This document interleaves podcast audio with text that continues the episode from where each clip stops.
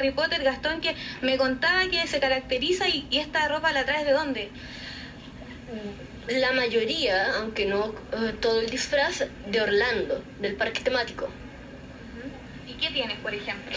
A ver, tengo la camisa, que es de Santiago, la corbata, el suéter y el chaleco de Orlando, al igual que la varita.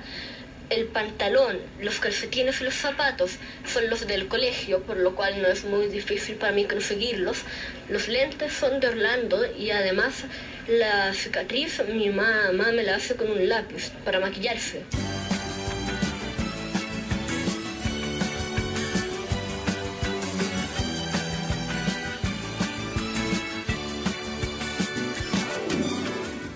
Buenos días, buenas tardes, buenas noches. No sabemos en qué horario estará escuchando este, su podcast favorito. ¿Quién es? César López. Mi nombre es Giovanni y estoy muy feliz como siempre de estar una vez más con ustedes en este séptimo capítulo, el segundo de la semana. Recuerden que estamos haciendo dos capítulos por semana. Y nada, contento, agradecido de estar compartiendo con nuestros amigos acá de César López Banda. Le quiero dar la presentación eh, a mi gran amigo, gran músico, eh, cantante, cantas muy lindo de verdad, que me encanta de repente como que me, se, Ah. me, se me revoluciona el corazón un poquito al escucharte. Gabriel, Gabriel Guzmán, el hombre de la voz. Muchas, muchas gracias por esa presentación. Oye, me siento tan halagado de haber sido presentado por esa voz tan sexy, voz oficial del podcast Ponle Oreja, que lo pueden escuchar ahí, podcast amigo nuestro. Muchas, muchas gracias. Y sí, contento con este segundo capítulo, segundo de la semana. Nos fue muy bien con el primero, muy entretenido e interesante por lo demás y necesario. Si no lo ha escuchado aún, Escúchelo por favor, el capítulo número 6.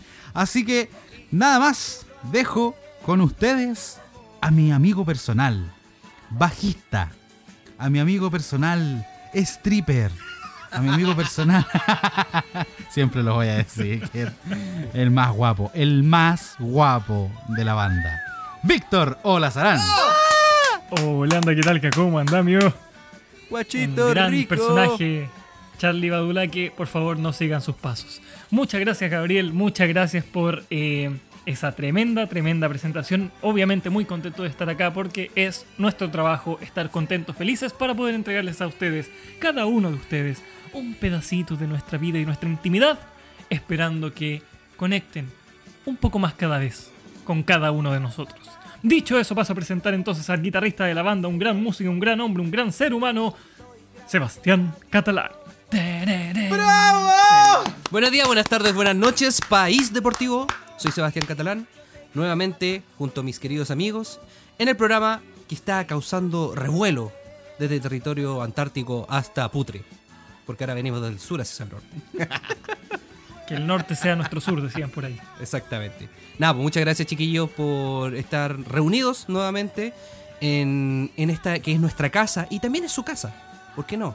Porque estamos llegando a lugares recónditos del mundo para llevarle un ratito de entretención, de información y, ¿por qué no?, de contenido. Porque, porque tenemos contenido, ¿cierto? Tenemos cosas que decir y, y- y- y este programa está creciendo cada vez más eh, con su ayuda, con la ayuda de nuestros amigos.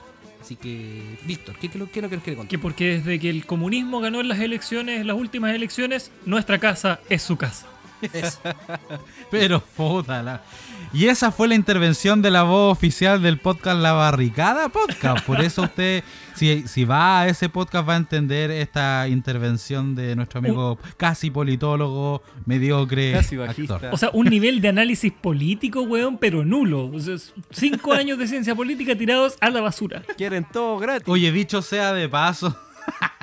Dicho sea de paso, eh, sí, nos están escuchando de varios lados, de México, de Estados Unidos, de Alemania. No, no estoy mintiendo, señores. Vamos a sacar un pantallazo de la gente que nos escucha ahí en Spotify for Podcaster y se van a dar cuenta de que sí, este proyecto está agarrando vuelo. Cuatro amigos en pandemia intentando hacer una banda de rock. Todavía no tenemos el single, pero sí tenemos muchas buenas conversaciones y, y temas interesantes que de pronto a ustedes les puede gustar en sus casas, en su trabajo, eh, ahí apretado en el metro con COVID. No sabemos dónde estará escuchando este capítulo, pero lo importante es que, que pasemos bien un ratito a la semana todos juntos y, y con estos humildes servidores casi músicos.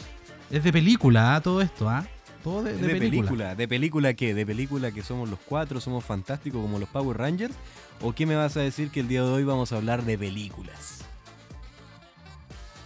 Ya, pues, weón. Un pase suave, un pase liviano, un pase ligero, un pase. pe- pe- pero lubricado con el mejor de los aceites, porque fue. Fue cero forzado, absolutamente. Y ya que lo pasaron a introducir tan sagazmente, pasamos a hablar efectivamente del tema que nos convoca hoy. ¿Qué nos convoca hoy día? El cine, la música de las películas. Porque, recordémosle a la gente, aunque les cueste creer, somos músicos. Así que vamos a hablar de la música de películas. Eh, ¿Qué voy a hablar de películas yo, Víctor? Eh, sé que puedo aportar algo, pero mi escuela es Peppa Pig, po. Sabrán que soy el más chiquitito de la banda y, y ustedes me pueden instruir un poco en lo que es la historia del cine, en la importancia que tiene la música, sobre todo por ahí en Star Wars, que cambió la forma de ver eh, la música en la cinematografía, ¿o no? No, la verdad es que no. Bueno, Eh, entonces... Seba- no, no, no. Mira, mira. Tiene, tiene, tienes mucha razón. Tienes mucha razón porque la música siempre ha sido parte fundamental del cine y del audiovisual. De hecho, las primeras películas, y paso aquí con el dato histórico, son de finales del siglo XIX, cerca de 1890 y algo. Lo primer, el primer filme que se consideró como tal una película eran de muy corta duración. Dato anecdótico, la gente en las primeras películas que eran básicamente videos que uno podría grabar con el celular, un video de un tren pasando, de un auto, qué sé yo, eh, la gente salía corriendo de los cines porque pensaba que un tren se les venía encima. Dato, dato curioso. El asunto es que como el cine en ese momento era tan, tan precario, obviamente estaba, comenzando, no tenía sonido. Y la manera que tuvieron de aderezar un poco más este espectáculo maravilloso que este, este nuevo arte que estaban desarrollando era a través de la música.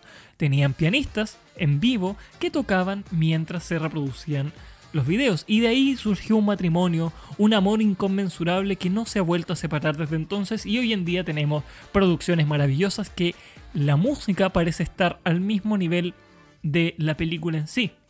De hecho tenemos Óscares a eh, Mejor Composición Original para películas. Bueno, y como dice el Víctor, básicamente también se entendió que en este arte nuevo que estaban haciendo, por aquel entonces que era el cine, que podían utilizar la música como otro actor más, ¿cierto? Como parte de, la, del desarrollo creativo que se estaba dando también en la parte visual. Por tanto, hoy en día ya más consolidada, la música en el cine o en las series o cualquier producción audiovisual eh, toman un rol importantísimo, protagonista. Ya dijo el Víctor que hoy en día se dan Oscar por la música en, en trabajos audiovisuales. Entonces, es el tema que queremos ahondar hoy en día porque, por supuesto, nosotros también somos fan de la música de, de- de cine, digamos así. Hay obras que son clásicas ya a esta altura, que hoy día se sacan discos, se sacan álbumes de las bandas sonoras eh, que provienen de las películas y son tan escuchadas como cualquier disco de cualquier artista. Entonces, bueno, también hay artistas detrás de esas bandas sonoras que también son, son dignos de destacar. Así que quiero darle el pase a quizás el experto más grande que tenemos en este momento, porque no pudimos llamar a otro weón más. Es lo que toca. para que nos entregue toda su, nos entregue toda su sabiduría sobre el tema. Así que, querido Gabriel, el pase está dado para Me usted. acabo de enterar eh, que soy el weón que más sabe. Supuestamente. Más que nosotros. Porque yo no venía preparado. No venía preparado. No es que este weón estudió teatro, algo de saber, tuvo el ramo de Debe cine. saber más que yo, pues, weón, así que ya me basta. Miji- Mijito, usted que estudió teatro, ¿me puede hablarme de esta cuestión? Oh, qué terrible. A ver, eh, sí, bueno, el cine, el cine, el séptimo arte, cine donde eh, se mezclan muchas áreas, no solo, digamos, como de la parte audiovisual, sino que todo lo que complementa la actuación, eh, la parte plástica, la, estética y evidentemente también eh, la música con la llegada del sonido. Eh, lo que nos contaba el, Víctor al principio sobre esa anécdota del tren que la gente salía corriendo. La voy a aclarar un poquitito. Fue una de las primeras proyecciones que hicieron los hermanos Lumière eh, con un video que era un tren llegando a una estación. De hecho, así se llama ese video, la llegada del tren de la- a la estación. No tengo idea cómo se llama. Seguramente Pedro Aguirre Cerda o Los Espejos. Creo que en Los era una película estaba. muda francesa. era una película muda eh, de estos franceses que duraba muy poco. Y claro, imagínense que la gente al ver esta imagen proyectada eh, se asustó más que la chucha. O sea, era algo que no, no- era común. La tele no estaba en, en- en las casas, todavía no existía. Entonces, eh, ver esa proyección eh, asustó a la gente, por eso sale corriendo. Años más tarde, para poder darle narrativa a estas películas, eh, aparece un personaje muy importante que es el contador de películas. Entonces, antes incluso que aparecían en estos típicos letreros, ¿no? Como de, de película moda, que era una escena. Ah, sí, sí. Escrito de lo que decían. Antes de eso, eh, estaban los contadores de películas, donde ellos eh, te iban interpretando lo que iban viendo. Iban acompañados de, por lo general, un piano o quizá algún otro instrumento eh, que iba generando esta, este ambiente. Entonces, si la, la, la- la, Se, se crearon. sí. Entonces, si por ejemplo. No, no, te, te decía que se crearon. ¡Cachipún! Deja terminar, ya. Entonces, por ejemplo, si la película tenía a- algo de melodrama o de algo, algo triste o cómico, la música iba tra- trabajando en función a la narrativa de, de la película. Sí, no, eh, eh, un poco como complementar con el tema de los instrumentos que, que después se crearon unas. No sé cómo llamarla, en realidad eran unas máquinas que tenían muchos instrumentos dentro. eh, como dato, es, con los que se hacía la música de Tommy Jerry, por ejemplo. Que eran una especie de sintetizadores, si los queremos análogos, que tenían percusión, que tenían cuerdas, que tenían vientos, tenían piano. Y el, se armaban unos rollos como, como, como con unas cerdillas. Y después se manejaba una manivela. Y esto tocaba toda la música. Era como una orquesta en, una sola, en un solo aparatito.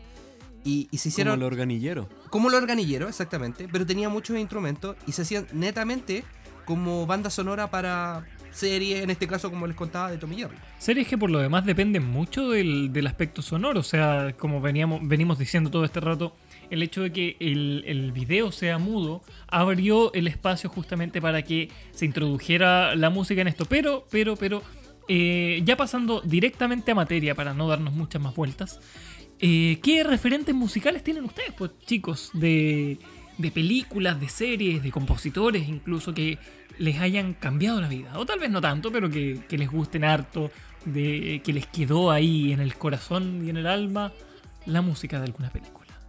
Gabriel Guzmán. Sí, mira, yo por eh, osmosis, por decirlo de alguna forma, uno de los compositores con los que fui creciendo y que ni siquiera para mí fue un, personaje referente como de, oh, lo voy a seguir, sino que ya más grande empecé a, a ver qué onda con su, con su historia artística, es John Williams. Grande. Ya, John Williams yo Grande creo que hizo el 90% de las canciones, o sea, de las bandas sonoras de las películas de los 90 de ahí para arriba. Entonces, evidentemente, uno que iba al blockbuster a arrendar esa película de estreno, lo más probable era que la banda sonora fuera hecha o compuesta por John Williams. Yo no me interesé eh, por John Williams hasta el año ah, respuesta definitiva, yo creo que el 2001, 2002 por ahí con la 2001. con Harry Potter. ¿Por qué con Harry Potter? Porque bueno, John Williams hizo la música de Harry Potter. eh, de las primeras tres, si no me equivoco. Y eh, me- bueno, ya tiene que ver un poco con que yo leí los libros, luego me enteré que estaban la, la la- las películas, entonces tenía esa cuestión de ir creciendo con, con el libro y con las películas y con el personaje. Y esto se iba acompañando con la banda sonora, con el soundtrack. Y la, lo que más me llamó la atención, sin ser músico en esa época, era cómo es, la música te iba narrando eh, la historia eh, con pequeños temas. Eh, no somos expertos en el tema, pero si quieren profundizar, hay un video que hace un youtuber español que es Jaime Altozano, que habla sobre la descomposición musical de- del tema de Hedwig, que es el búho de Harry Potter. Ahí sí que lo pueden buscar los auditores y él es más palabra autorizada y sabe explicarlo mucho mejor. Mi anécdota tiene que ver con que empecé a utilizar ese soundtrack porque eh, leía los libros escuchando la música. Ah, Entonces, de alguna forma me conseguí, qué sé yo, el, el CD de la, del 1, del 2, y empecé a escuchar los libros, o sea, empecé a leer los libros con, escuchando la música. Oye, qué, qué entretenido el ejercicio. Sí, es que mi familia éramos tan pobres que había que buscar formas de entretenerse. Era nuestro cine al final. Eh, Oye, pero, ¿sabes qué? sí, vos. Eh, me causa curiosidad esa, esa tradición, entre comillas, que se ha ido perdiendo un poco. Por ejemplo, cuando salió Harry Potter, eh, estaba esa costumbre de leerse el libro, después iban saliendo las películas, y te iba a ir complementando, lo mismo con Star Wars. Hoy en día, ¿hay alguna saga que esté en libro y uno espere ex- expectante la película? ¿Cómo? ¿Cachai? Porque igual yo... Mira, me explico. Antes era mucho como, oye, el libro de Harry Potter y después lo complementaban con la película, ¿cachai? Hoy en día eso se ha perdido mucho, pues, weón. Entendí para dónde va. Puta, no sé cómo abordarlo, weón. yo, yo, yo lo entendí, yo lo entendí. Mira, creo que creo que hoy en día no se no se estila tanto, tal vez por eh, la manera en que ha cambiado el mercado también. O sea, Las eh, películas ya es son difícil mucho más que una película te, te genere. Sí, exactamente. Las películas difícilmente te generan una saga, salvo que sean reversiones o que vuelvas a visitar eh, instancias anteriores. Y películas de libros, si bien hay, no suelen ser de sagas. Las sagas de libro, que son un mercado obviamente que siempre tiene público, últimamente ya no se vende tanto, ya no se hace tanto porque no, no ha valido tanto la pena comercialmente, ¿cachai? Y las sagas que, que se vendían eh, son de principios de los 2000, o sea, tenéis a Crepúsculo, tienes a Harry Potter, tienes El Señor de los Anillos, que son las típicas, pero después de eso tienen que haber salido más, pero ninguna que haya alcanzado el éxito comercial que tuvieron esa, eh, esa saga. Sí, para complementar, yo creo que eh, no es que ahora ese ejercicio no se haga, Giovanni. De hecho, el cine siempre busca un referente para generar su, su producto. Y no solo los libros, que yo creo que es una fuente creativa muy grande, sino que también han ido ampliando las- los nichos. Y por eso de pronto ya no es tanto como el libro o la película, sino que por ejemplo ahora hay adaptaciones de videojuegos, adaptaciones de, no sé, pues del salto de la serie de, televisión al cine, eh, o sobre todo el tema de los remakes, o desde el cómic al cine. Entonces siempre hay una fuente en el que se inspiran. Pero yo creo que hay algunos referentes que han tenido mayores éxitos.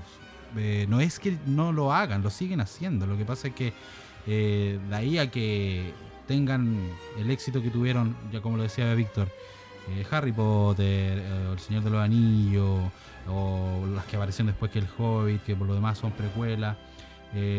no es que el libro haya salido después de la película. De hecho, El Hobbit es súper viejo. Sí, Es- es- es el libro, claro. los de Tolkien son súper viejos.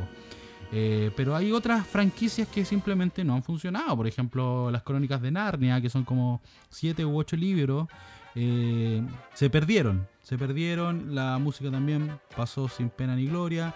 Entonces yo creo que tiene que hay que, hay que separar. Si bien el cine Mm. utiliza eh, ciertos elementos para poder inspirarse o adaptarlos, que creo yo que, tiene que ser- es como la palabra clave, la adaptación, va, va más allá si es que tiene éxito o no.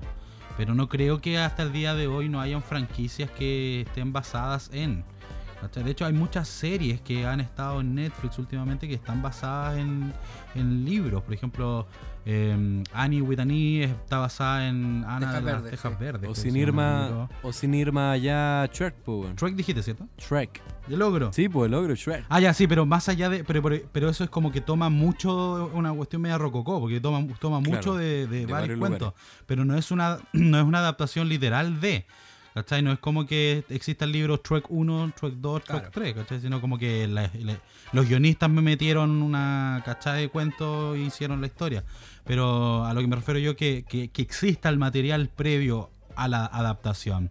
Eh, Netflix está haciendo mucho eso. Ahora están las Bridgerton, ¿cachai?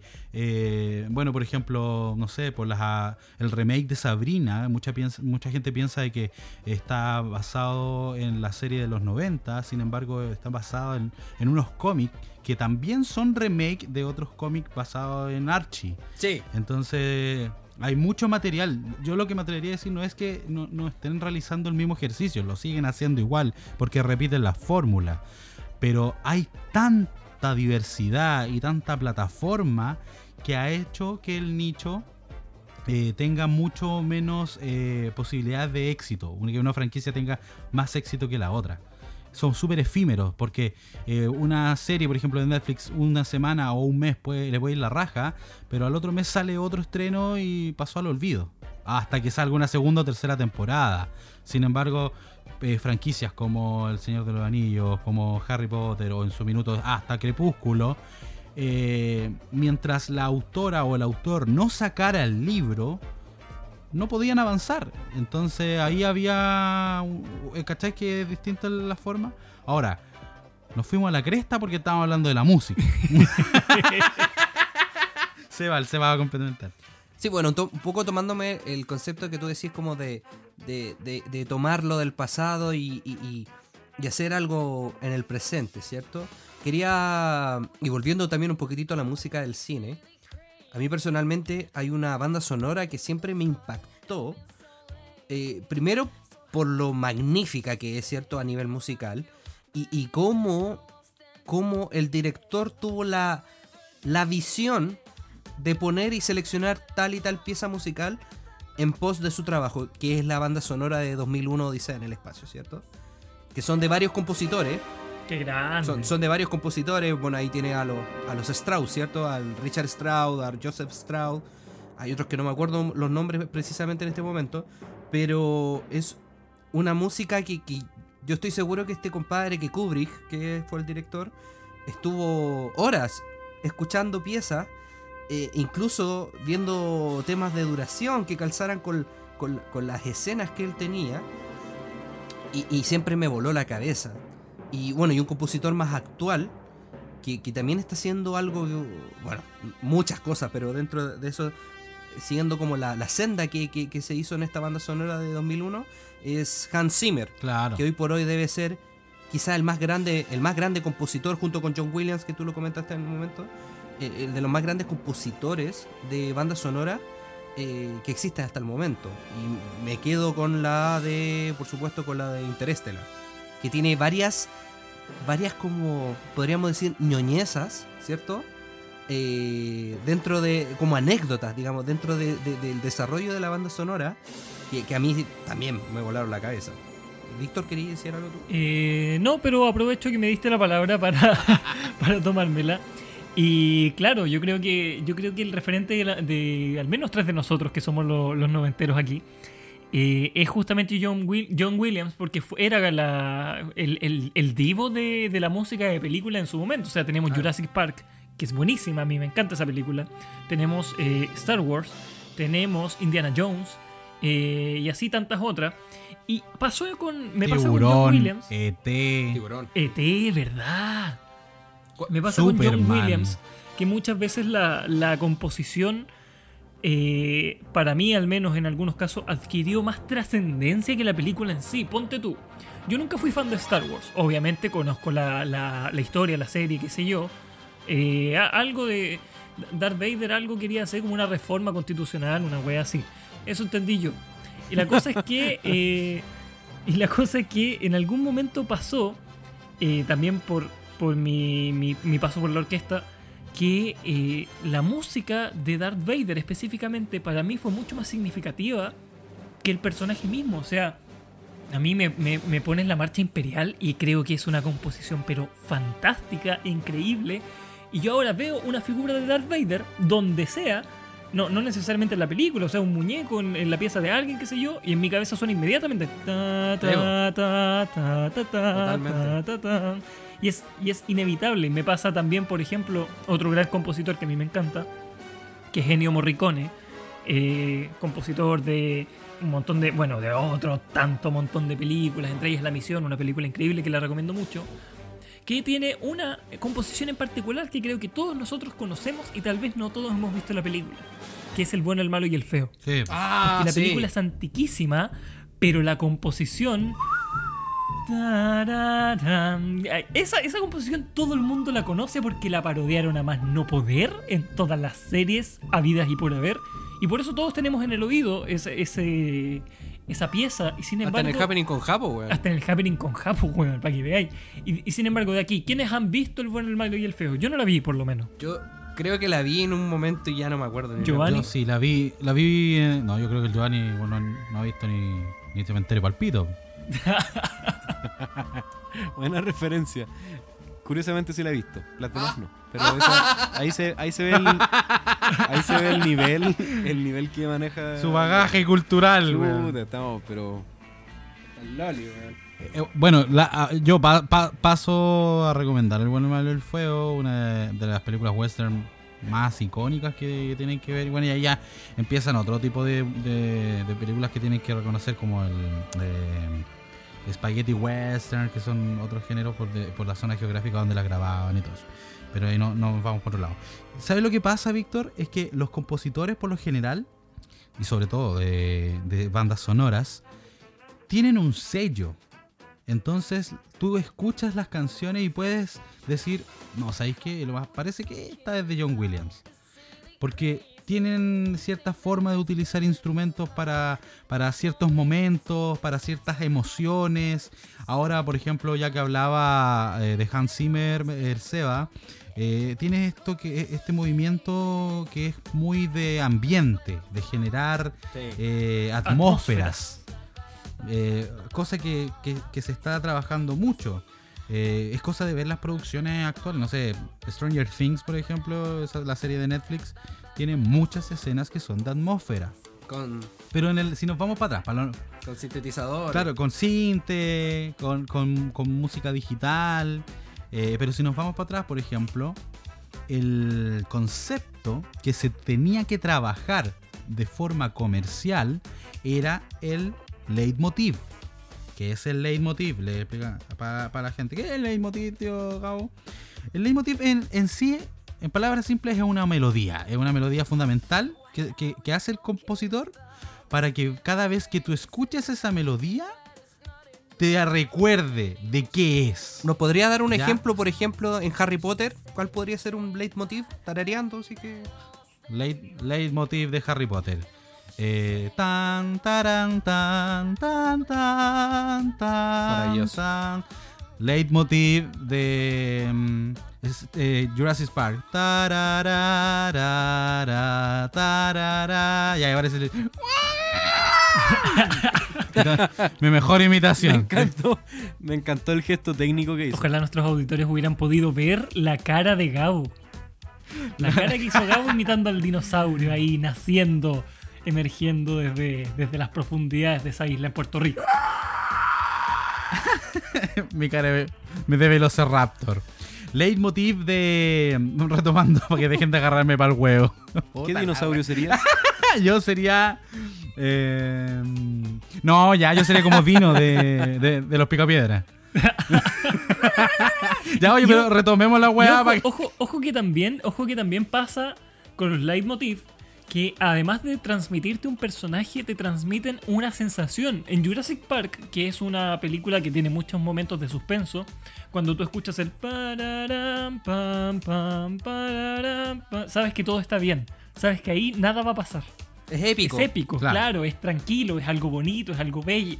Entonces tú sabes que es una escena relajada. Y en Harry Por Potter. el contrario, eh, hay- En Harry Potter, el leitmotiv te invita a la magia. po. Exactamente. Bueno, sí, de- yo delante les decía lo de video Jaime Altozano, del youtuber español, porque él deconstruye muy bien las piezas de cuando suceden cosas mágicas y de cuando no. Que eso lo hace la música. Y también lo hace el cine, que es, un- es una composición tremenda. Por ejemplo, en la Harry Potter 3, que la dirigió Alfonso Cuarón, mexicano, y que debería haber dirigido toda, porque es muy buena. Eh, cuando sucede la magia, la cámara hace movimientos Y cuando no hay magia, las cámaras están siempre estáticas y todas las tomas son súper eh, eh, fijas. Cuando hay magia, siempre hay movimiento. Y ahí me fui a otro lado. Pero el tema del, del leitmotiv fue algo que eh, es fundamental para la narrativa de la película. Porque tú te vas del cine o, de- o después de, de arrendar el VHS en el, en el Blockbuster, em, En el a ti te queda eso. en el tío Mario. Eh, a ti te queda te queda eso, po. Entonces, claro, lo que a ti te pasa, por ejemplo, con Darth Vader em, con la marcha imperial de Star Wars. Eh, esa es la idea, ¿cachai? Que tú escuches la música y que lo asocies automáticamente. Y por lo menos John Williams tiene eso. John Williams tiene esta cuestión de que tú ah, hagan el ejercicio, escuchen las canciones de John Williams y tú vas a decir, si viste la película, evidentemente, ah, esta es de tal película. Claro.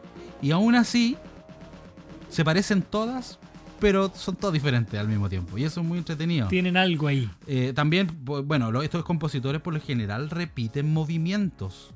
O sea, eh, para, pa- pa- para que lo hablemos de, de forma simple, cuando el compositor escribe, escribe para todos los instrumentos que hay en la, eh, en la orquesta, por decirlo de alguna forma. Para los violines chicos, para el violín grande, para el- ese bajo Conocimiento chelo. orquestal nulo. Sí, no, estoy tratando de hablar en palabras simples. Esa flauta ahí que ponían Eh, de repente. Pero en el fondo, en el fondo es para cuerda, para vientos, para bronce, para percusiones. Eh, el compositor escribe todo eso. Pero antes de desglosar cada partitura para cada eh, músico, hace una melodía simple que pueda estar basada en una, en una escala, qué sé yo, y que va a ir cambiando con sus modos, y ahí eso ya más es teoría, que no, no quería ir para allá para no mezclar. Pero el leitmotiv nace desde ahí. Y con el leitmotiv van haciendo una mutación, ¿cachai? O sea, esta, este, este- esta composición se repite a lo largo de las películas, pero también desarrolla una, una mutación en cuanto a la narrativa. O sea, cada vez que la narrativa cambia, el leitmotiv va a cambiar. Con cosas sutiles, como con la velocidad, con la, la tonalidad. En una puede sonar más grave, otra más, más, más aguda. O puedes cambiar el, el final. Bueno, un- sí, un- para complementar lo que estáis lo que estáis diciendo y tomándonos también de Harry Potter, que es masivamente conocida por todo el mundo, eh, pasa una cosa bien curiosa. Eh, John Williams compuso solamente para la primera película y para el resto eh, se usaron a otros compositores que tomaron el trabajo de John Williams, ¿cierto? Y algo bien curioso que también ocurre con, eh, como con el trabajo de la imagen, mientras va creciendo Harry Potter, las temáticas se van volviendo más complejas, incluso más oscuras, y la música también se está volviendo más oscura. No sé si se, dan, eh, se repite el leitmotiv en todas las películas, ¿cierto? El trabajo que hizo John Williams, pero los demás compositores dijeron, Tati, puta, acá Harry Potter ya está más maduro, están tomando temáticas, por ejemplo, cercanas con temas complicados como la muerte, qué sé yo, con la venganza, la ira, y ellos le pusieron de su cosecha. Y lo mismo pasaba con los directores que siguieron después, que, hicieron que todo se volviera más oscuro hasta el final. En el final todo vuelve a ser como antes. No sé si cacharon ese como. esta como curva de. de. de, de dramatismo, si lo queremos, musical. Que, que- se fue desarrollando en la saga Harry Potter. Yo soy súper fanático y, y como músico, obviamente, también me importa eh, eh, la banda sonora. Gabo. Sí, es que por eso es tan importante el concepto del leitmotiv eh, en el cine. Porque te marca personalidad de la película, te marca un género musical, te marca muchas cosas. Es, es- un primer paso para muchas cosas. Entonces, eh, claro, tenía el tan, tara, tan, tan, tan, tan súper mágico en la piedra filosofal, eh, que te invita a, a cachar este universo, ¿cierto? Y en la última, está el último compositor, que no fue John Williams, eh, está obligado a tener que usar el leitmotiv, pero con otra, o- o- o digamos como otro, mm, es más oscuro, en palabras simples, eh, es más, es más triste, bueno, para la gente que cacha la película va a entender el por qué, pero ocupa el mismo tan, taran, tan, tan, tan, tan, pero de forma más lenta, hay otros instrumentos que hacen la musicalización, Y así es eh, como se va basando en muchos otros trabajos. También sucede eh, el hecho de que hay compositores, eh, como John Williams también, que reutilizan sus canciones en distintas franquicias, en distintas películas. Mm. Entonces crean sus canciones y luego la- las utilizan para distintas escenas. De hecho, si no me equivoco, Harry Potter comparte algunas piezas con Star Wars. Es buena, weón. Es bastante probable. Porque en el fondo es del, es del compositor. Claro, obvio. Entonces eso eh, habla, habla, de, la- habla de la importancia del compositor en el universo sonoro de una película. Y más allá de. Mira, hemos mencionado mucho a John Williams, a Hans Zimmer, que a lo mejor a alguna gente le sonará y a otras personas no, y está bien, está bien, no hay por qué aprenderse los nombres de los compositores. Pero aunque no lo crean, estimados, estimadas, estimadas auditores en general, eh, hay cantantes y músicos populares que también han hecho música para películas. Ejemplo claro y fácil: eh, Phil Collins en Tarzán Tal cual. esa voz aguda, esa, es- esa voz que uno tiene ahí pegada, hijo de hombre, busca y ve, es de este gran baterista Phil Collins. Bu- Buen ejemplo, weón. ¿Cómo me duele verte llorar? Y sí, po, hay, hay cantante, bueno, y también en otros roles, Chayanne hace la voz de, del personaje principal, no, o sea, del... El- No me acuerdo cómo se llama el personaje. De- en Enredados, de, claro, del buen de Enredados. Ricky Martin, Ricky Martin hacía la voz de Hércules. Elton John hace la canción principal del Rey León. ¿Verdad? ¿Verdad, verdad? O Pharrell, o Pharrell Williams con la canción Happy también. Sí. I'm happy. Que aparece Qué en manera de varios pegar lados. esa canción, amigo. Bueno, ahí no- nos vamos como para otro lado, por ejemplo, para el tema del doblaje y la interpretación actoral desde la voz. Eh, y, y en el fondo nos vamos dando cuenta de que, claro, que la narrativa de una película no es solo imagen, po. tiene que ver mucho con el sonido, eh, mucho con, la, con lo que se interpreta con la música, con la voz. No es fácil ser actor de doblaje o de ponerle la voz a un personaje, para nada. Yo he tenido la oportunidad de hacerlo y bueno, una experiencia agotadora, pero muy entretenida. Y lo, ideal es poder... De- claro, de cómo, cómo, cómo darle una voz, cómo, cómo poner, disponer tu voz, poner en disposición tu voz para darle vida a un personaje nuevo. Cómo, cómo hacerle la voz a un patito chiquitito que camina por una laguna. ¿Cachai? Es un gran desafío el tema de ser un locutor o un actor de doblaje. Y dar con el personaje y llegar a ser una voz emblemática. Ca- Cabe mencionar que, eh, que Giovanni es un locutor profesional. Es una voz autorizada. No digas. Una voz no, autorizada. no una voz autorizada en, en este tema. Así que eh, él habla con justa razón. Tengo la pura voz de payaso.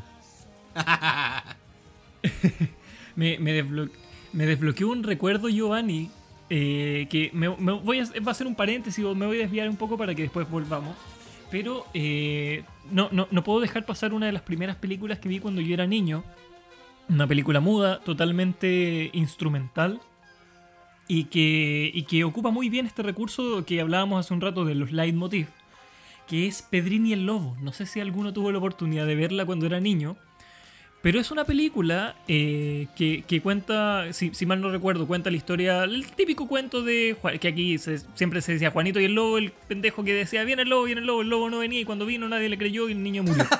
La cosa es que la versión Disney de esa película, la versión Disney de esa película, que yo la vi en VHS cuando tenía como 3 años, estaba musicalizada por Prokofiev. Para que, para que veáis el nivel de composiciones que ocuparon y la gracia es que cada personaje, cada uno de los personajes de esa película tenía un instrumento asociado. El abuelo, como era grande y, y súper gordo y qué sé yo, era el fagot, un instrumento de madera muy grave. Pedrito eran las flautas, el lobo eran los bronces y así sucesivamente para que justamente tuvieras una imagen sonora de cada uno de los personajes. Y volviendo, perdón por ese paréntesis, y volviendo al tema anterior de música popular en las películas, así como eh, Giovanni mencionó el ejemplo de Pharrell Williams con Happy, que no fue, creo que no fue una composición para la película, sino una composición de él que, claro, se utilizó en la película y obviamente calzó muy bien y vendió, no te explico cuánto vendió. Asimismo, hay eh, instancias en las que música popular se ha hecho película, como el musical Mamma Mía de ABBA, donde, eh, o sea, basado en la discografía de ABBA, donde hay una actriz que yo amo y adoro y declaro mi amor absoluto con toda mi vida, que es Meryl Streep. Grande. ¿Cómo amo a Meryl Grande, Streep, weón. Es que es increíble, canta bien, actúa bien, yo, yo la adoro. Bueno, yo creo que el paréntesis, el, el paréntesis que hiciste no está, no está tan alejado a la composición musical de grandes como John Williams, Ennio Morricone o Hans Zimmer. ¿Por qué? Porque a lo mejor yo no me sé eh, la, la narrativa que ellos querían hacer con cada instrumento, pero siempre hay un porqué. O sea, siempre hay un, un instrumento que va a significar algo. Ya creo que lo hablaron ustedes en el capítulo que hablaron Jesucristo Superstar. Por ejemplo, eh, Judas está representado más por las guitarras eléctricas, Magdalena más por los vientos. eh, y eso tiene que ver con que eh, cada instrumento, como tiene un, un sonido especial o tiene un color especial, te va a llevar a un lado distinto. Entonces, las bandas sonoras primero buscan eso, buscan generar ambientes y también buscan generar narrativas. Si, si eso, si, todo tiene que narrar en el cine, todo, el color, el, el movimiento de las cámaras y evidentemente la música. En ese sentido tenemos dos tipos de música, que es la diegética y la extra diegética. En palabras simples es la música que está dentro de la escena y la que está afuera. ¿Ya? Entonces de repente hay composiciones donde tú como espectador estás escuchando la canción o la música que está sucediendo, que te está acompañando la narrativa, pero el personaje en cuestión no, no la está escuchando. Y hay otras en que la música está dentro de la, de la, de la pieza. ¿Ya? Por ejemplo, no sé, imaginémonos Sud American Rockers, la serie de los prisioneros que dieron hace un tiempo atrás en televisión. Veíamos esta composición de imágenes donde los prisioneros estaban aprendiendo sus primeras canciones, sus primeros eh, rasgueos. Y esa música que escuchábamos estaba dentro de la secuencia de imágenes. ¿Ya? Eso es diegético. Pero después de un rato veíamos unas eh, tipo Rocky que van mejorando, Ah, ¿cierto? y, deja- y dejamos de escuchar esa música y empezamos a escuchar la música eh, nosotros como espectadores. Eso es extradigético, o sea, eso está fuera. ¿Por qué nombro estos dos conceptos? Porque estos dos conceptos nos van a ayudar en la narrativa y para entender también la música que estamos escuchando. Eh, nosotros, por ejemplo, en el, en el teatro musical, en la compañía, utilizamos mucho eso.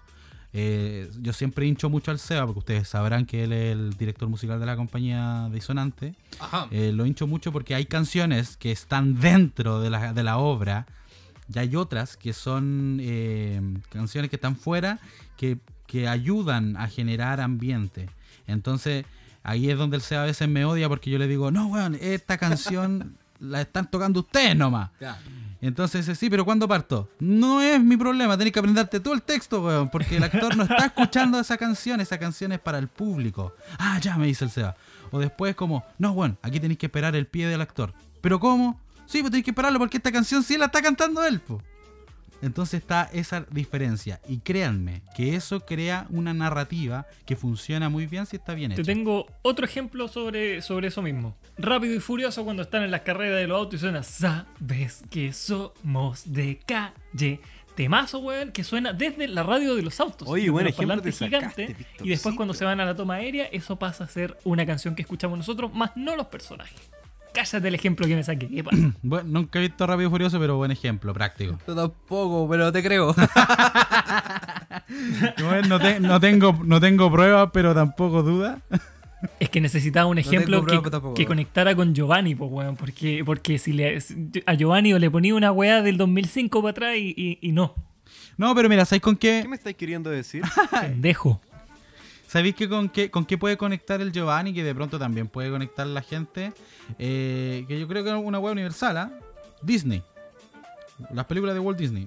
Claro, yo soy generación Disney, po, ¿cachai? De las películas esta... eh, a mí me gustan más la- las películas como con personajes reales que con personajes animados. ¿cachai? Igual se han sacado buenas bandas, buen- buenos discos de las películas. Por ejemplo, una película que se llama Jumping, que es un joven boxeador que se une a un equipo femenino de eh, salto de cuerda. De salto. ¿Cachai? Entonces la banda... Disney la- Channel 2005. Sí, pues, son buenas canciones, pues. Pero esa es mi generación, pues. Generación Bob Esponja. Generación Bob Esponja es la mía, pues, amigo, no sea Barça. sin ir más lejos, sin ir más lejos, pero oye, hoy día me van a decir que ha hablado Caleta Algado. Callen, cállense, cotorra. Hay hablado, galera, Lo siento, en mi, en mi, en mi área, po. Oye, sin ir más lejos, sin ir más lejos, yo a- la misma High School Musical, po. Eh, Claro. Está, Ah, claro. ¿Por qué funciona? No es porque el guion sea eh, una maravilla. No digamos que es una, una maravilla. Pero funciona porque la persona que encabezó todo esto sabía utilizar muy bien cada elemento, tanto de audiovisual, musical, de coreografía, eh, que, y aparte todo el equipo atrás que hay de, de Disney, eh, que era Kenny Ortega. Kenny Ortega por lo demás era coreógrafo de Michael Jackson. ¿Ya? Ah, verdad, tienes razón. Entonces, eh, toda esta narrativa pasa con el tema de la música, pues que pega muy bien. Que por lo demás también está basada en una película, y, o primero, obra musical, que decimos nosotros que es Gris Brillantina. Nosotros hicimos en el año 2018, 19, por ahí, no me acuerdo. No, fue en el, 18? ve- el verano del 2018. 2019. Por ahí No, hicimos. verano del 2019. Ya, verano 2019. En la disonante hicimos una adaptación del texto original de Gris. Texto previo a la película.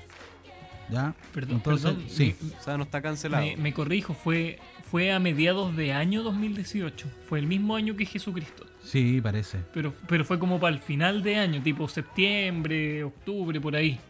Ya. Bueno, cuando nosotros hicimos Gris, hicimos Gris, eh, nos encontramos muchas de estas piezas incidentales que eran como dentro y fuera.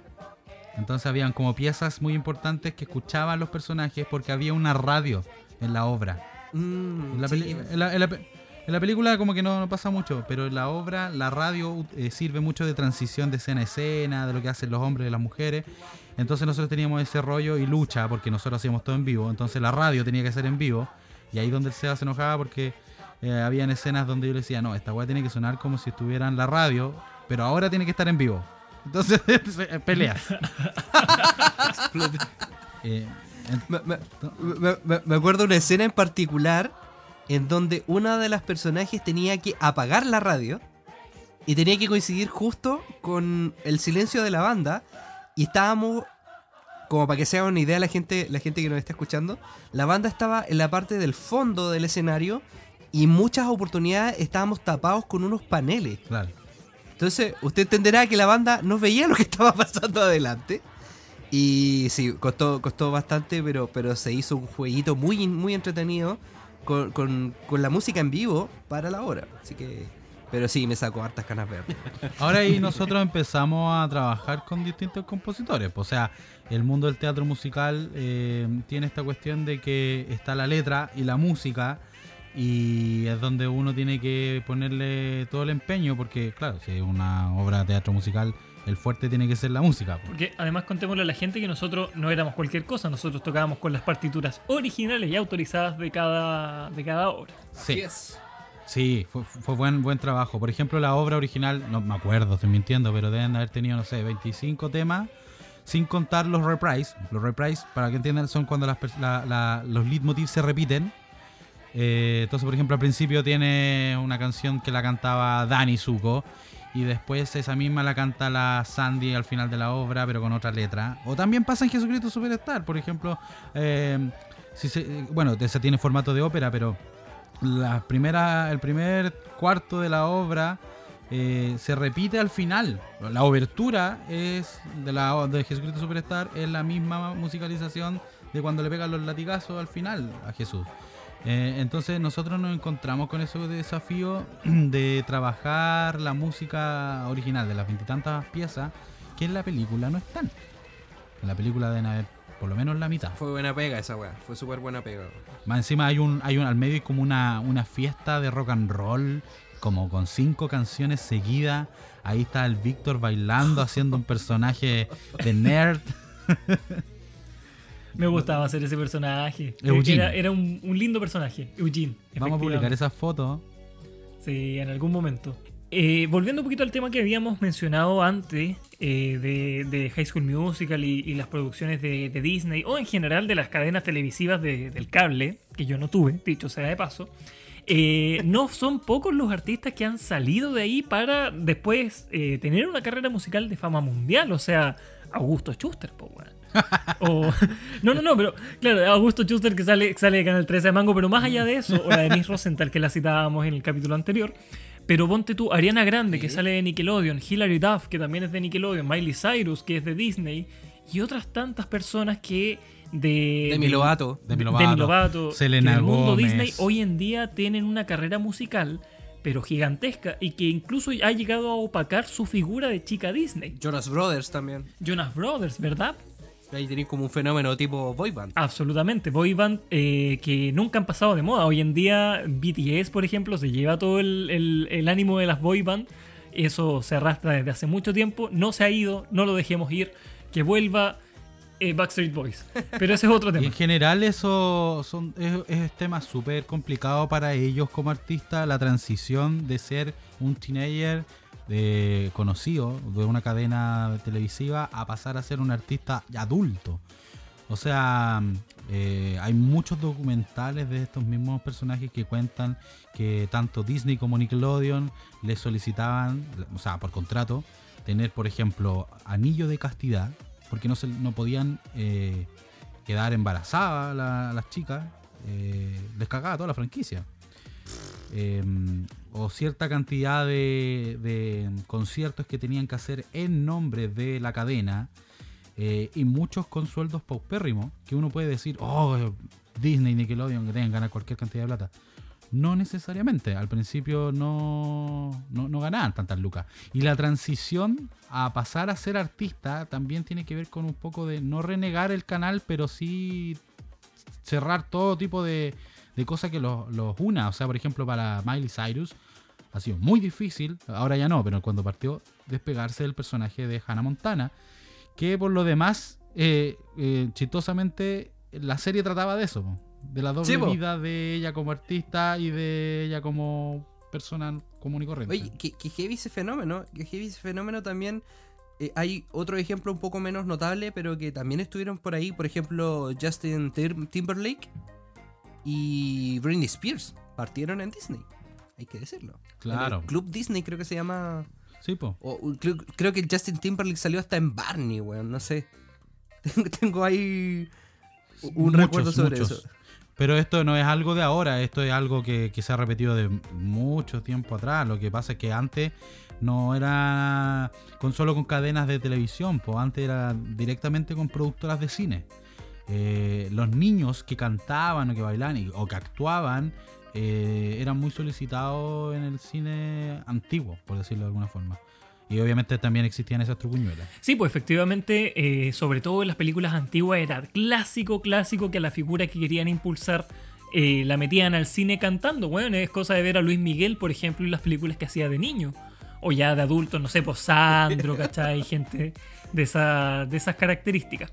Ya para ir cerrando un poquito, eh, vamos a pasar a una pequeña gran sección, muy entretenida, muy interesante, de autoría de mi amigo Sebastián Catalán. Y como no puedo robarle el mérito y el crédito por esta, por esta sección, que la introduzca él mismo, por favor. Muchas gracias, Víctor. Bueno, un poco volviendo también al tema de las bandas sonoras. eh, usted, radio escucha que está en su casa, yo creo que se acordará de muchas, que cómo decirlo, mitos o, algunas creencias o leyendas detrás de ciertas bandas sonoras, tanto de películas o de series, que, que, que tenían más de mito, en realidad no tenían nada de realidad, pero, pero yo creo que también le dan un poquitito como de, condimento, ¿cierto? eh, ciertas bandas sonoras que si uno las escuchaba estaban uno se podía morir o, mensajes ocultos de repente cierto en, en- ciertas bandas sonoras pero pero que finalmente no tenían ningún asidero pero pero también son interesantes de recordar por ejemplo y volviendo a, este compositor tan querido por mí como que es Hans Zimmer en la película Interstellar una película maravillosa de ciencia ficción hay una escena, si usted la ha visto, ojalá la haya visto y hágase el favor de verla. Hay una escena en que los astronautas llegan a un planeta de agua, ¿cierto? Un planeta que estaba cubierto completamente de agua. Y la gracia que en este planeta el tiempo giraba mucho más rápido. Entonces, eh, un día en ese planeta eran algo así como 7 u 8 años en la Tierra. Entonces, mientras más se demoraran en la misión que tenían en, la, en este planeta, más tiempo pasaba en la Tierra y menos tiempo les quedaba para poder salvar la Tierra, que era básicamente como el, el motivo de la película.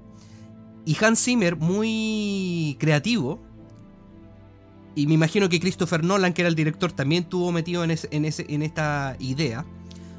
Mientras están en el planeta, está sonando una especie de reloj, un, como un tic-tac. Tic-tac, a velocidad de un segundo, ¿cierto? Serían 60 BPM, una cuestión así Sí. sonando a 60 BPM. Y está todo el rato. Y es súper. eh, como. Te da súper. como ansiedad mientras tú ves la escena. Porque en la escena es como. Algo está ocurriendo. Ocurre un problema con los astronautas. Casi se mueren. Entonces. Después te explican que cada tic que sonaba en esta escena. Era un día en la Tierra. Mm. Y la escena está a tiempo real. Brígida. Entonces, después de cada tic, había terminado un día en la Tierra, pero en ese planeta era un segundo solamente.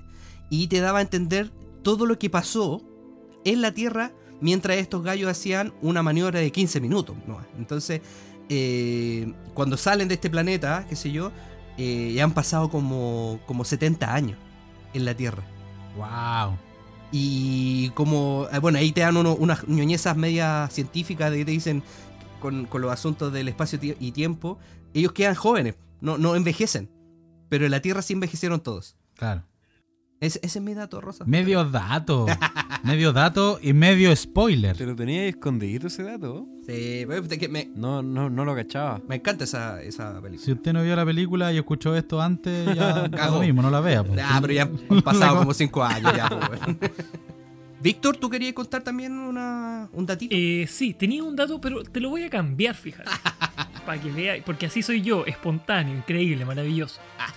Eh, no me acuerdo a quién le robé este dato, evidentemente no es que yo me haya dado cuenta, lumplera no soy. Pero en Dumbo, la producción de Disney de la década del 40, si no me equivoco, hay una canción de los obreros armando el circo, eh, instalando todo lo que tienen que instalar.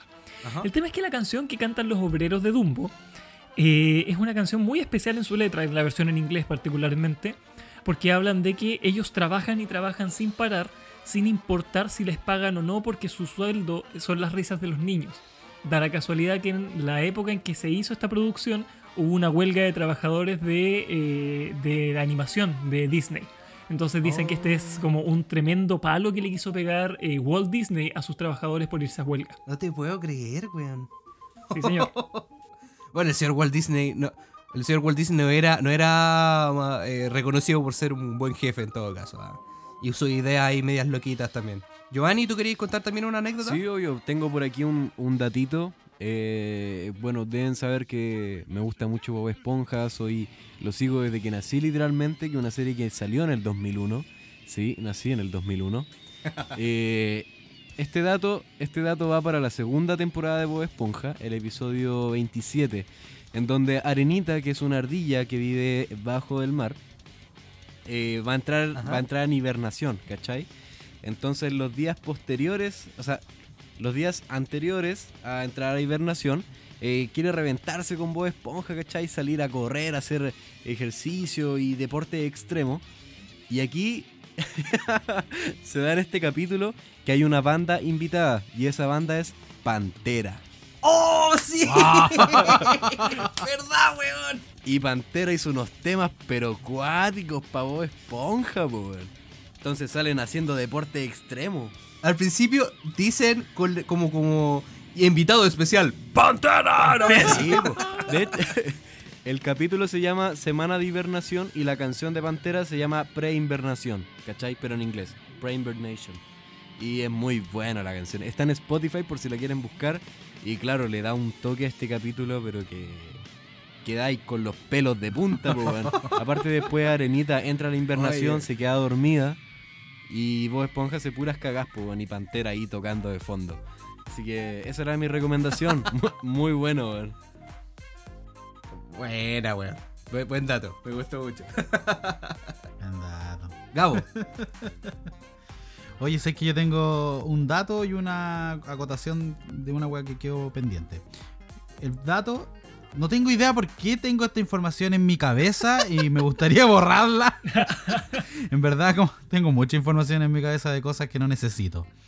Pero como habían hablado de los chicos Disney y todo eso, eh, vuelvo a High School Musical. Bueno, ustedes cachan que es un musical, pues tiene igual que el 80% de las películas de Disney. eh, y cantan y toda la tontera. Y uno de los protagonistas, que es Troy Bolton, que interpretado por Zac Efron, tiene esta cuestión como de que cante, que no cante, que le gusta el teatro, y, y- pero él quiere ser eh, un jugador de baloncesto, etcétera, etcétera, y tiene como esa, e- e- esa, esa pugna. Enamoró supuestamente en esos años a todo, a, me- a medio mundo, a medias chiquillas que estaban ahí. Y les fue tan bien que evidentemente hicieron la película, la secuela, la 3 también, y empezaron a hacer giras por todo el mundo, contando las canciones de High School Musical. Resulta de que era un golazo parecido al de Sin Bandera. Porque ¿sabe? El capi- eh, la gente que escuchó el capítulo de Sin Bandera va a entender la referencia. ¿Qué, qué- qué tiene que ver eso? Ah, bueno, he escuchado el capítulo. Mío, no lo he escuchado. Tiene que ver con que, obviamente, que todas las chicas iban al concierto por Zac Efron. Claro. De hecho, es- ese concierto llegó acá a Chile y lo transmitieron por el Canal 3. Y resulta que no cantaba Zac Efron. No. Cantaba otro weón. Había otro weón que le ponía la voz. Le hacía el doblaje a las canciones. Oye, espérate, Y la espérate, gente por lo- espérate, espérate. Y el weón hacía como. El lip sync. Estaba en la gira, hacía como lipstick. No, se quedó en su casa, weón, en Estados Unidos. Él, él no, él no iba a la gira, weón. Entonces, a todo, pues, weón. Y, de- y toda la gente alegaba, oye, pero veníamos a ver al Troy Bolton, que el Troy Bolton y el weón se quedó en su casa, weón, jugando la- balo- Oye, baloncesto, weón. Y, y no avisaron ni una weá por último día. Ya, vamos con los weones que cantan. No, este weón no canta, pero. Todo el elenco estaba. no. Efron. El elenco original de la película estaba. Menos Zac Efron, pero weón, es como que, weón, vamos a sacar una foto con Harry Potter y no están los tres principales, pues, weón. Golazo. Golazo. Entonces, no tengo idea porque tengo este dato en la cabeza, pero resulta de que mm, no se la aguantaron para la segunda y tuvo que cantar. Y se nota mucho, mucho la calidad vocal del weón de la 1 con el de la 2. Y es muy chistoso porque supuestamente en la 1 es más chico, o sea, es más chico, po, Claro. ¿cachai? Y que el que la 2 está más viejo. Pero la voz de la 2, que es la voz de él, eh, la calidad baja mucho. Su, su calidad de vocal ca- baja mucho. Y la voz de la, del de la 1 es mucho más vieja. Bueno, pero ese, no sé por qué tenía ese dato de High School Musical. Bueno, un dato que en verdad no me sirve para nada. Pero ahí está. Esp- Espero poder borrarlo. Pero ahí está, lo compartí. Y lo otro, ah, el que yo había hablado de que los compositores de repente hacen, adelantan pega. Componen, pero no componen para una pieza en particular. No componen para una pel- película en particular. Componen porque son bacanes nomás. Y de repente son tan solicitados que hacen las piezas, las patentan y después, como, hoy necesito una banda sonora para esta película y tengo que tener la lista para el sábado. Puta, aquí tenéis una MP3, elígela. Entonces, te lo juro. Bueno, bueno. Hay un, ca- hay un caso de uno, un, un compadre que hace eso, pero lo hace con todas sus películas. O sea que ya, ya es patúo.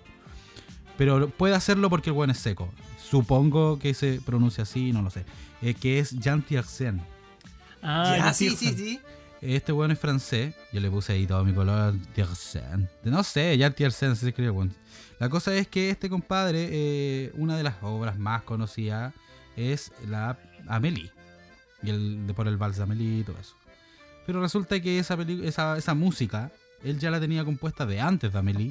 y en consecuencia, está en Amélie, está en Goodbye Lennon. Lenin. Lennon. Baila, ¿no? Está, está en Goodbye Lenin. Está en Tabarly, que es otra película. Y, bueno, repite la misma música. Cara raja. O sea, él vendió, Un vendió su bio, producto po. nomás. po. Un mío. Entonces, un bio, Un bio. un bio. Sí, pa- para finalizar, creo que nos faltaría muchas horas para hablar de la música del cine. Algunos conceptos que nos aclararon mucho, eh, como el leitmotiv o la música que está dentro y fuera de las películas.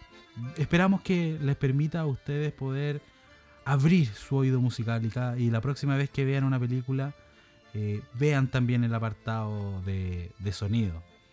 Un pequeño dato. Cállate, cotorra culiá, y hablado todo el día. Es tan importante el tema del leitmotiv, leitmotiv, que para las personas que han tenido la oportunidad de ir a los, a los parques temáticos de Disney o Universal, de alguna forma están escondidos los parlantes, qué sé yo, y te colocan los leitmotiv de cada cosa. Bueno, yo tuve la oportunidad de ir y les juro que tú puedes ser el weón más viejo y peludo y te vas a emocionar igual. Porque está en tu ADN, hay, hay- crecido escuchando esa música. De repente hay películas que no has visto nunca, pero te vas a emocionar igual. Por ejemplo, me acuerdo cuando entré a Universal y está el, está el, el planeta, ¿cierto? El planeta Tierra que dice Universal. Tú no veis los parlantes en ningún minuto, pero mientras tú vas caminando por ese puente se escucha. ¡Pam, pam! y, y, te, y te pasáis el, el, el rollo, po. Y entráis, ¿cachai? Lo mismo que después cuando vayas a Harry Potter y está la música de Harry Potter dando vueltas por todos lados. O vas a, a, Los Simpsons y está la de Los Simpsons. Salvo que hay unos, unas tierras más fome que otras, porque la de Los Simpsons está todo el día. Ta, ta, que es muy buena composición. Pero escucharla, weón, ocho horas seguidas para los trabajadores de ahí, yo creo que no es entretenido. Eh, si alguien tiene la oportunidad de ir a los parques, póngale atención al leitmotiv. Sin leitmotiv, muchas filas de esos juegos serían eternamente aburridas. No tengo nada más que comentar. Nada más que decir su señoría. Bueno, queridos oyentes, este ha sido un tema bien interesante que, que abordamos hoy día, bien, bien técnico. ¿ah? Yo creo que este ha sido el, el capítulo más ñoño que hemos tenido en, en harto tiempo, pero no menos interesante. Así que les agradezco a... El más ñoño hasta ahora. El más ñoño hasta ahora, exactamente. Así que le agradezco a mis queridos compañeros por su sabiduría y su gentileza. También le agradecemos a nuestros queridos oyentes que fielmente están ahí pegados al Spotify esperando un nuevo capítulo. Ahora son dos capítulos a la semana, así que estén súper atentos. Eh, estamos comunicando también por redes sociales. Y nada, pues chiquillos, agradecido, agradecido de, de- esta rica conversación. Eh, Víctor, Así es, muchas gracias por la paciencia que nos han tenido y obviamente por el cariño que siempre nos entregan. Recuerden seguirnos en todas nuestras redes sociales como arroba César-López Banda, en Instagram, en TikTok, en Spotify evidentemente. Síganos, compártanos. Si usted se odia tanto, escucha este podcast. Pero si usted odia a alguien, comparte este podcast. Pasamos con el autor de esa frase a Gabriel Guzmán. no me siento orgulloso de ser el autor de esa frase. Solo porque, porque nos está viendo bien, la gente nos está escuchando, entonces no creo que haya tanta gente que se odie. Eh, O, o al revés, hay mucha gente que se odia. Bueno, bueno, se odian o no se odian, les agradecemos de todo corazón que nos escuchen. Por favor, colóquele seguir ahí en Spotify, así funciona el algoritmo de esto. Y vendrán más capítulos ñoños como este, más tecnicismos. Eso que no hablamos del Foley, que eso es otro universo sonoro del cine, algún día lo vamos a hablar. Eh, nada, le agradezco la audiencia y nos estamos poniendo en contacto por Instagram, manden su, su mensajito y todo. Y no esperamos que nos escuchen la próxima semana con más capítulos. Dejo el pase a el más pequeño, pero la persona más grande de esta banda de corazón, porque tiene soplo el corazón. Dejamos a, Gio- a Giovanni. Voy a terminar creyéndome eso que tengo sobre el corazón, weón. Me, voy- me está dando un poco de miedo. Deberías revisar. Oye, agra- agradecer a toda la gente que nos, que nos escuchó y que llegó hasta esta parte del podcast. Eh, nos hace realmente felices que nos estén acompañando. Y quiero hacer una mención a una mención muy especial a Gabo. Eh, hoy día realmente me sorprendió todo el conocimiento que tiene sobre el cine y estuve calladito la mayor parte del capítulo porque realmente estaba pegado escuchándolo.